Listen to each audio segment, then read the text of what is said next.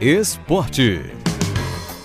Boa tarde, Renato. Ontem teve a estreia dos times baianos na Copinha São Paulo, disputada por equipe sub-20. O Vitória decepcionou e perdeu para o Aster Brasil por 1 a 0. A Juazeirense pegou uma pedreira pela frente, o Palmeiras, campeão do ano passado, foi derrotada por 2 a 0. Quem surpreendeu foi o Vitória da Conquista, que venceu o Figueirense por 2 a 1. O Bahia entra em campo agora à tarde para enfrentar o Operário e o Canaã, que no ano passado avançou até as oitavas de final, enfrenta o Santa Cruz. Boa sorte para a meninada, que tenta seguir em frente no esporte que revelou para o mundo o Rei Pelé, que recebeu ontem as últimas homenagens e teve o corpo sepultado no Memorial Necrópole Ecumênica, em Santos. O cemitério é vertical. E do túmulo do rei do futebol é possível ver o estádio da Vila Belmiro, onde ele foi descoberto para o mundo. O Bahia segue em preparação para a estreia no Baianão, na próxima quarta-feira, dia 11, no estádio Pituaçu. Vale ressaltar que a partida terá transmissão exclusiva da TVE. O torcedor vai poder acompanhar todos os jogos, e o primeiro será entre Itabuna e Jacobinense, na terça-feira, às 9 nove e meia da noite. Anote aí.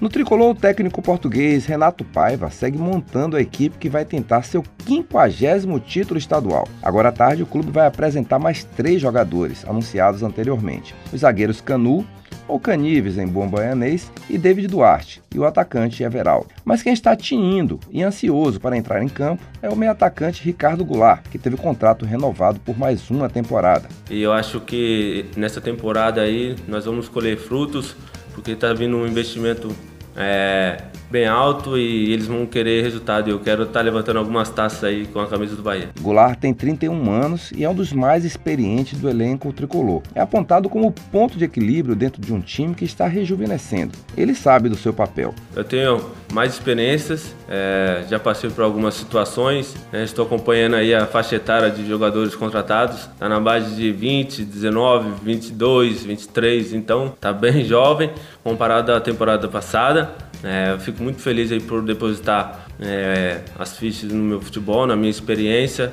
Com certeza eu vou ajudar esse, esse jovem atleta. Um dia eu fui jovem também e eu precisei de jogadores experientes do meu lado para auxiliar e conduzir para ter uma carreira brilhante.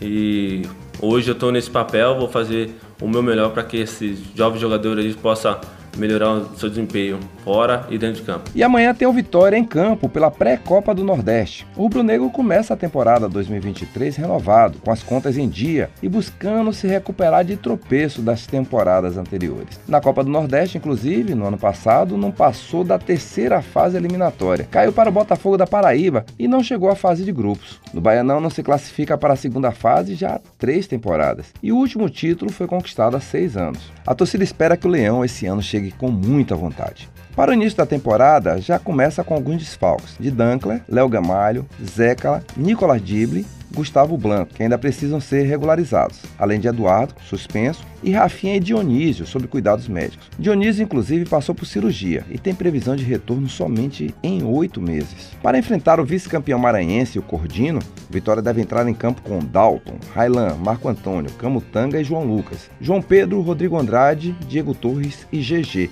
e o ataque com Oswaldo e Trellis. É isso. Boa tarde.